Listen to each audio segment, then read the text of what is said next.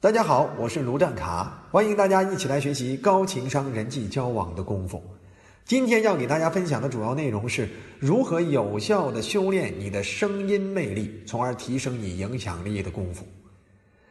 想成为人见人爱的交际高手，得拥有一副好嗓音，说话生动传神，有韵味儿，绝对能让你锦上添花。声音呢，是人们传播观念和思想的媒介。每个人都偏爱和一个声音动听的人交往。我们天天都在说话，那如何把话说得好听动听？如何把话说得悦人？如何把话说得受人欢迎？就显得非常重要了。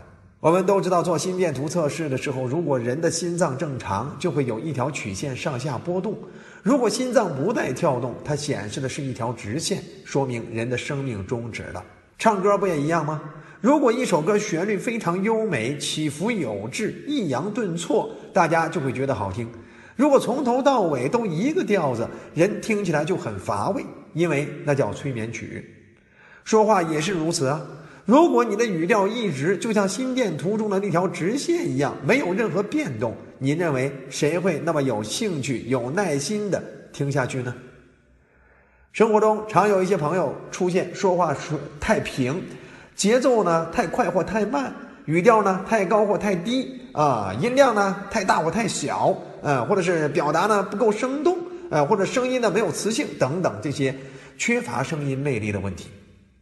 所以呢，咱们如何把说话声音的魅力给打开，让别人喜欢上你的声音，享受上听你说话的感觉，这就是咱们本章要探讨的内容。那接下来呢，我要教大家三个五。就是气息发声的五种练习，魅力声音的五大要素，增强声音魅力的五个方法。相信经过有效的学习和练习之后，你会让别人喜欢上你的声音，享受上听你说话的感觉。首先呢，咱们来学习一下气息发声的五种练习。在详细了解这五种练习方法之前呢，我先问大家一个问题：就是咱们为什么要进行气息发声的练习呢？其实很简单，因为人们长期用嗓子用力发声的话，会形成嗓子的负担，也很难提升声音的表现力、穿透力。其实人发声音的时候是需要一定的气息的，只是每个人气息不同，有长有短，气息和声音的耐久力及动听的程度有直接的关系，是发声的基础哦。如果你想让自己的声音更富于变化、更加动听、更有节奏感，你就必须要进行一些气息练习。那首先，第一个气息练习的方法叫假音练习法。假音练习法呢，就是在提醒我们，平常呢要有意识的用腹腔去发力去说话。哎，那怎么做到？就是你可以用假音去练习说话，因为每次你用假音说话的时候，你其实你腹腔都会比较紧张。就是你腹部肌肉比较紧张，呃，每天可以进行二十到三十分钟的练习啊，很有效果的啊，至少会很有利于解放你嗓子的负担，保护你的嗓子，同时很有利于养成你用腹腔说话的能力和习惯，从而进一步的去减轻你嗓子的负担，好吧？那么怎么样进行假音练习呢？你可以把一只手放在自己的嗓子外部，另外一只手呢放在自己的小腹，然后呢用假音说话，比如说“我爱你”，哎。如果你小腹肌肉比较紧张用力，同时呢嗓子外边呢又没有呃这个太大的震动，那就证明你用对了力气，哎，你发对了声音，所以你这就在用假音练习法进行发发音练习，哎，并且你要不断的练习用腹腔发力，逐步提高你说话音量被接受度的这种能力，哎，不断提高。那怎么不断提高呢？就是把我爱你这句话呢，用假音逐步音量打开的练习。那，你可以想象成从耳语说“我爱你”，到面对面说“我爱你”，哎，呃，再到什么嘈杂的火车站说“我爱你”，哎，再到什么宿舍楼楼下对上面说“我爱你”，哎，你看。这其实一直你能感受到自己的小腹在发力，哎，甚至你在想象到大山大山上去说“来我爱你”的时候，这个其实你每次你这样去用小腹发力发出来的声音，既有持久度，同时它也减轻了你嗓子的负担。否则的话，我爱你，你看你经常这样去说，你说着说着就说不下去了，对不对？所以用你的假音制造一种只说给对方的感觉，不断的这样进行练习。就这样，你越提高你的声音声量，你就越能感受到小腹肌小腹肌肉的紧张。长期坚持的话，你不仅可以养成一种用腹腔说话的习惯，让自己的声音更有耐久力，同时长期收缩小腹啊，对你的身材重塑都会有一定的帮助。这真的是一个既能美声又能美身的声音练习法。那第二个气息练习法呢，叫数数练习法。数数练习法呢，就是从阿拉伯数字一开始，然后呢，用一口气一直往上数，一二三四五六七八九十十一十二十，哎，你不断的去数，你看到底一口气能数多少？哎，看看到底能数到多少不换气？哎，这样的话，其实长期这样练习也能够锻炼长自己的气息。哎，这个方法简单易操作，每次呢都可以练习十几次，只要有时间，你就可以进行这样练习。哎，慢慢的，你就可以让自己的气息变得更长一些。这对你说话、唱歌都是非常有帮助的，因为唱歌它也需要你有长的气息，你才能够有一定的耐久力，把有些长音高调才能够真正的拖住，对不对？你可以一口气说，一口气唱更多一些，这样的话嗓子还不会太累。所以数数练习法也可以坚持练习。那第三个气息练习方法呢，叫深呼吸法。那这种练习呢，要坚持一四二法则，就是吸气保持一秒。屏住气息，坚持四秒；呼气，坚持两秒。哎，平时多做这种深呼吸运动，坚持这种法则去做，不仅可以让你从情绪上变得更加冷静从容，同时也可以对你的气息的稳定性和耐久性有所保护。建议你呢，经常做这种深呼吸练习。据说这是一种道家的修炼方法，还有延年益寿的作用的啊。瑜伽也同样很重视对气息的呼吸的这种掌控啊。对吧？呃，其实无论在任何时候，沉着冷静、气息均匀的腔调，都远远比那些气息紊乱的腔调更有吸引力。那第四种气息练习法呢，叫口吹气法。口吹气法可以尝试像小孩子玩的一种游戏——吹硬币。不知道你们有没有玩过？我小时候玩过，就是憋足一口气，趴把这个趴在桌面上的硬币，哎，看你能吹翻多少，你就赢多少。哎，这就是大家一块去凑硬币，看看谁的吹功厉害，对吧？这个很练你气息的，尤其是练你气息的爆发力。另外呢，也可以拿一张纸，然后呢，呃，放在桌面上，桌面呢最好是顶上墙的。呃，这张纸呢本身是趴在桌面上的，然后呢，你需要用嘴通过吹气的方式把这张纸吹立起来，让它立在桌面上，然后呢，不要让它倒下来。这个呢是练习你气息均匀程度的一种方法。一个是练爆发力，一个是练均匀程度。当然了，你也可以练吹气球啊，哎，比如说通过呃这个口吹气，把一个呃这个把嗯一直把一个气球保持在某个高度范围内，哎，让它不掉下来。室内的这样一种练习啊，也有助于你气息的拉长。学会了吗？那第五种练习气息的方法呢，叫急喘气法。小狗喘气就是典型的急喘气法。哎，小狗热的时候或者跑得很累的时候，就会伸出舌头，哎，在那急喘气，对吧？你也可以结合你的晨跑晨练，哎，每天跑步或者其他运动的过程中，你已经累得上气不接下气的时候，你可以跟旁边的一位运动的朋友进行一些交流啊。在这种气喘吁吁的情况下进行交流，其实对你的气息练习是非常有帮助的啊。你比如说早上你都气喘吁吁。哎都已经跑了一千多米了，对不对？老张，哎，这个你们那公司到底现在发展的怎么样啊？对不对？那个时候其实也是练气息的一种方法呀，对吧？这种练习方法其实被很多的明星歌手也采用过的，呃，尤其是那些唱跳歌手，他们需要用更绵长的呼吸来支撑自己的音调音准。印象很深的一位歌手呢，叫张杰啊。他曾在歌手纪录片里坦言，他为了更好的提升自己的唱功，他在练习自己气息方面呀，专门采用了一种一边锻炼身体一边唱歌的方式。你想，那时候基本上是气喘吁吁，还要唱歌，对不对？哎，这是一个非常好的练气息的方法。嗯，至少当时张杰通过他的坦言，让他证明了他效果很显著。啊，他的唱功也因为当时有这样的一种练习的过程，与日俱增。以上呢就是跟大家所谈到的气息练习的五种练习，相信只要你坚持练习，一定可以让你说话更省力、更有耐久力，也更富有表现力。那接下来呢，咱们聊一聊魅力声音的五大要素。那什么样的声音才算更有魅力呢？学完这五大要素，你就能得到答案。首先，第一种标准就是音调有起伏，类似于心电图啊，要有波动，要有起伏，起伏有致，才会不断的抓住听者的注意力，像过山车一样高低起伏，才能够更好的带动对方的情绪啊。如果一直很平，缺乏变化，你的言语就很可能变成一首催眠曲，没有兴趣点可言。恋与制作人如此受欢迎的其中一个原因，就在于几位配音对音调起伏的掌控啊。夏磊、阿杰、边疆、吴磊的音色固然加分不少，但真正吸引人的还是他们的语气声调。他们扎实的这种声音基本功，将单薄的几句话演绎的分外撩人呐，啊，也成功的吸引了无数的迷弟迷妹，对吗？作为对比，不知道你有没有想过《大话西游》里的唐僧，对吗？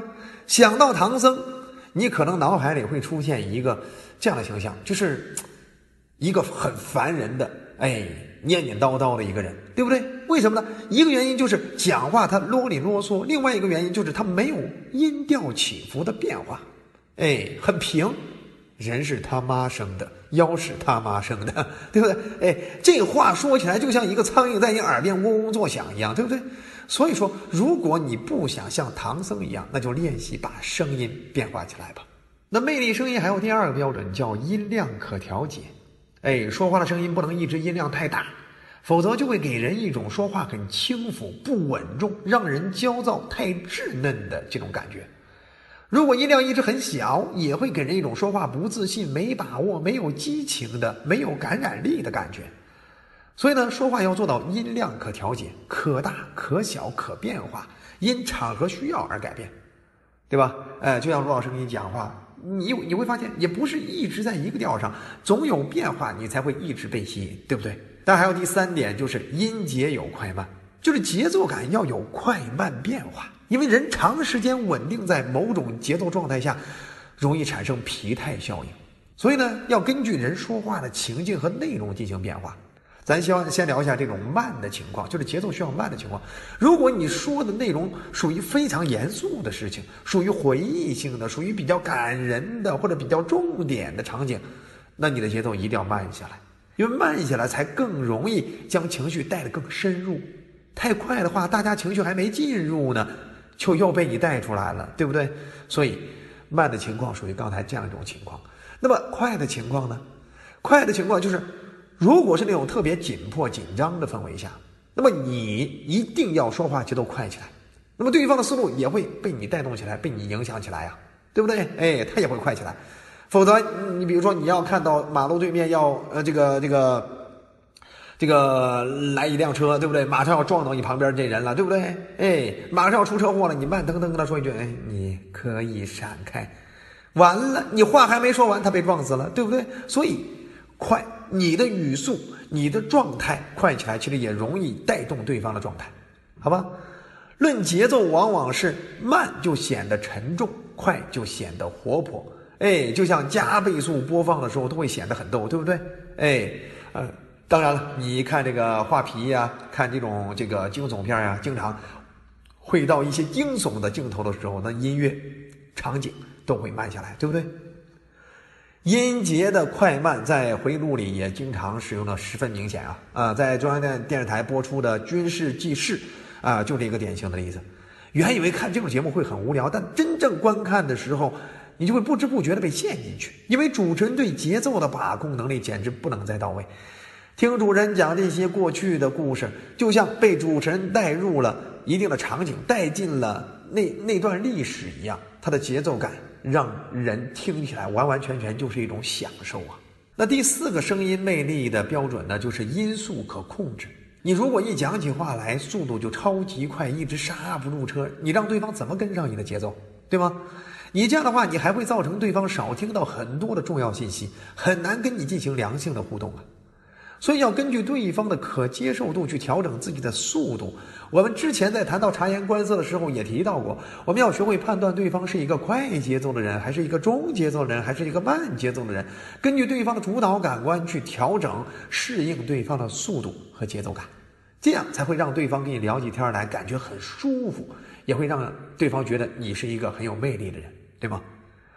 还有第五个声音魅力的要点就是音色要宜人，太沙哑的音色一般不会太受欢迎，包括发嗲，哎，这个粗鲁、满口方言味儿，哎，阴阳怪调啊，等等等等，因为这会让人很不舒服啊，因为它很不正常。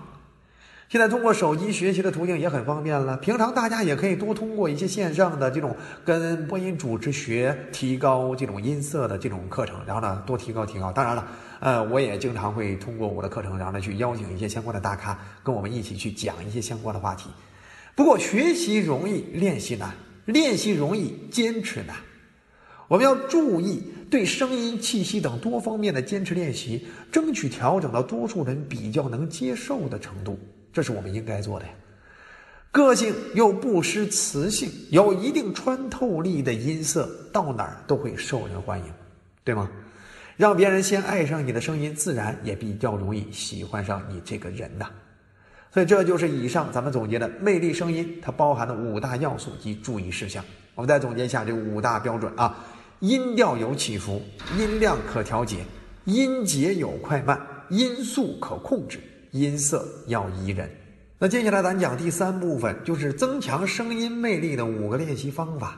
首先，第一个练习方法呢，就叫符号练习法。关于符号练习法呢，就是建议你每天早晨挑一张报纸，或者是呃挑一些杂志里边的三五篇文章，然后呢，呃，或者是提前搜集几篇文章啊，阅读文章内容的时候，先通过铅笔用不同符号做记录，哎。呃，需要快一点节奏呢，就画一条实线；需要放慢一点节奏呢，就画一条虚线，对不对？在文字的下边，呃，需要高声调的部分呢，就在文字下边画一个朝上的斜线，对吧？哎，需要低音调的时候，呃，就画向下的斜线，对吧？哎，需要音量大一点，就画一个，比如说，呃，大一点的圆圈啊；需要音量小一点的，就画一个小一点的圆圈等等。哎，总之呢，你可以自己去设计针对不同文字的不同的标记方法，哎，标记上不同的符号，好吧？这样画完之后，你在进行阅读的时候，就严格的，哎，按照整个文章所画的这种节奏，嗯，去读，哎，高低起伏、变化有致的也就有都有了，对吧？因为你根据符号去读嘛。你练习几遍，若还能调整一下节奏，那嗯，若能还能再调整一下自己的韵律的话，你还可以再改变这种标记的这种规律。哎，你可以换一些部分，比如说原来是什么实线的换成虚线，对不对？原来是升调的换成线，呃，这个降调。原来什么节奏慢的换成节奏快，呃，这个快的，对不对？原来声音大的换成节奏声音小的。哎，你刻意的再进行相关的调整，对不对？再画呃一新方案。然后呢，再按照新方案所标记的这种符号的要求，然后呢进行高低有别、抑扬顿挫的方方式去去读，对吧？只要你坚持一段时间，一定会对你的声音魅力有所改善。相信你讲话的这种节奏感以及这个高低起伏的变化就会有所调整。那第二个练习方法呢，叫口型练习法。口型练习法就是我们可以把自己回归到小学时学拼音的时代。老师教我们各种拼音，我们针对不同的声母、韵母张大口型，一句一句的跟着老师练习，还记得吧？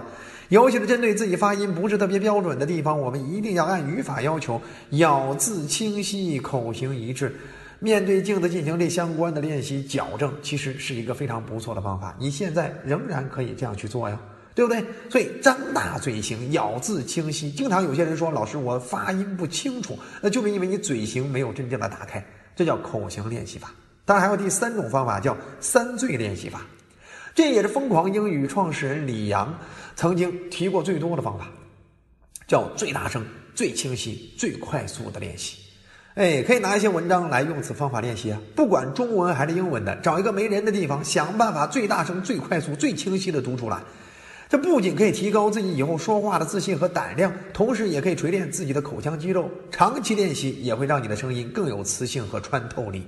那第四个提升声音魅力的方法就是录音练习法，就是利用手机或电脑的录音功能去练习啊啊，尤其是练口语。人自己发出的声音，自己和别人听到感觉是不一样的，因为传播媒介是不一样，所以也许你认为自己的声音很好听，但其实并不是那样。所以要利用手机或者电脑把自己说的话录下来，录完了之后呢，反复听，复听的过程中给自己总结出可改进的地方，一遍遍的循环改进，不断优化。那么只要你愿意用心，一定可以产生不错的效果。那第五个提升声音魅力的方法呢，叫模仿练习法。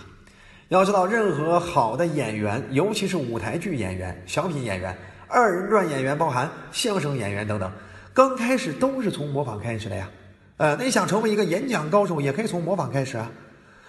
在初期呀，可以找一些自己比较喜欢、比较适合自己演讲风格的嘉宾的演讲去模仿练习。哎，对方的表情、对方的语气、对方的语调，哎，动作、节奏等等多方面都值得你去关注。你只要坚持模仿，早晚有一天你会具备青出于蓝而胜于蓝的独有风格。不管是演讲、辩论，只要你坚持，总会有改变的。以上就是增强声音魅力的五个方法，咱们再总结一下：符号练习法、口型练习法、三醉练习法、录音练习法、模仿练习法。其实谈到人们休闲下来会用手机啊、电视啊、电脑啊消遣的习惯时，喜马拉雅于建军说过：“人们的眼睛啊已经被开发过度了，未来声音将成为新的生活方式，所以才有了那么多听书的节目、听课的节目，对不对？哎，音频的节目。”既然有数以亿计的网民需要好的互联网声音作品，你如果能够修炼好自己的声音，再加上自己有价值的内容，你自然能像我这样，通过喜马拉雅呀、荔枝微课呀、千聊啊等等好的知识分享平台，让自己影响帮助更多的人。好的内容加上好的声音，往往就会成为好的节目啊。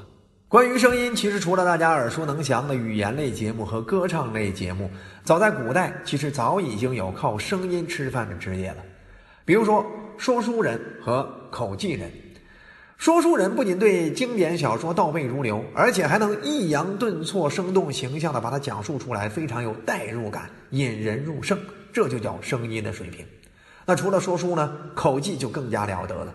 口技就更加考验声音的功夫了。有篇文言文，相信大家之前也都学过，是这样描写的：口技人坐屏障中，一桌一椅一扇一扶尺而已。而他达到的效果却是百千人大呼，百千而哭，百千犬吠，中间力拉崩倒之声，火爆声，呼呼风声，百千齐作，又夹杂百千求救声，也无许许声，抢夺声，泼水声，而宾客无不变色离席，奋袖出臂，两股战战，几欲先走。这就是声音的魅力制造的效果呀。本章的方法也许不能帮你达到口技人或者说书人的这种声音的功夫水平，但如果你足够重视之前我教你的这十五个提十五个提示以及相应的方法的话，坚持练习，至少你会成为一个声音动听、受人欢迎的人呐。如果未来有一天你还想成为一个非常出色的公众人物，需要具备一定的演说能力，你要知道，台上每一分钟的闪耀都拦着台下千万滴汗水的积累呀。期待更有声音魅力的你，可以让更多人未见其人，听其声就能耳朵怀孕，好吗？好了，那这章节呢就先到这里，咱们下节。本资源来自小刀娱乐网三 w 点 xd 零点 com，最新免费资源分享 QQ 群幺五三二二七六。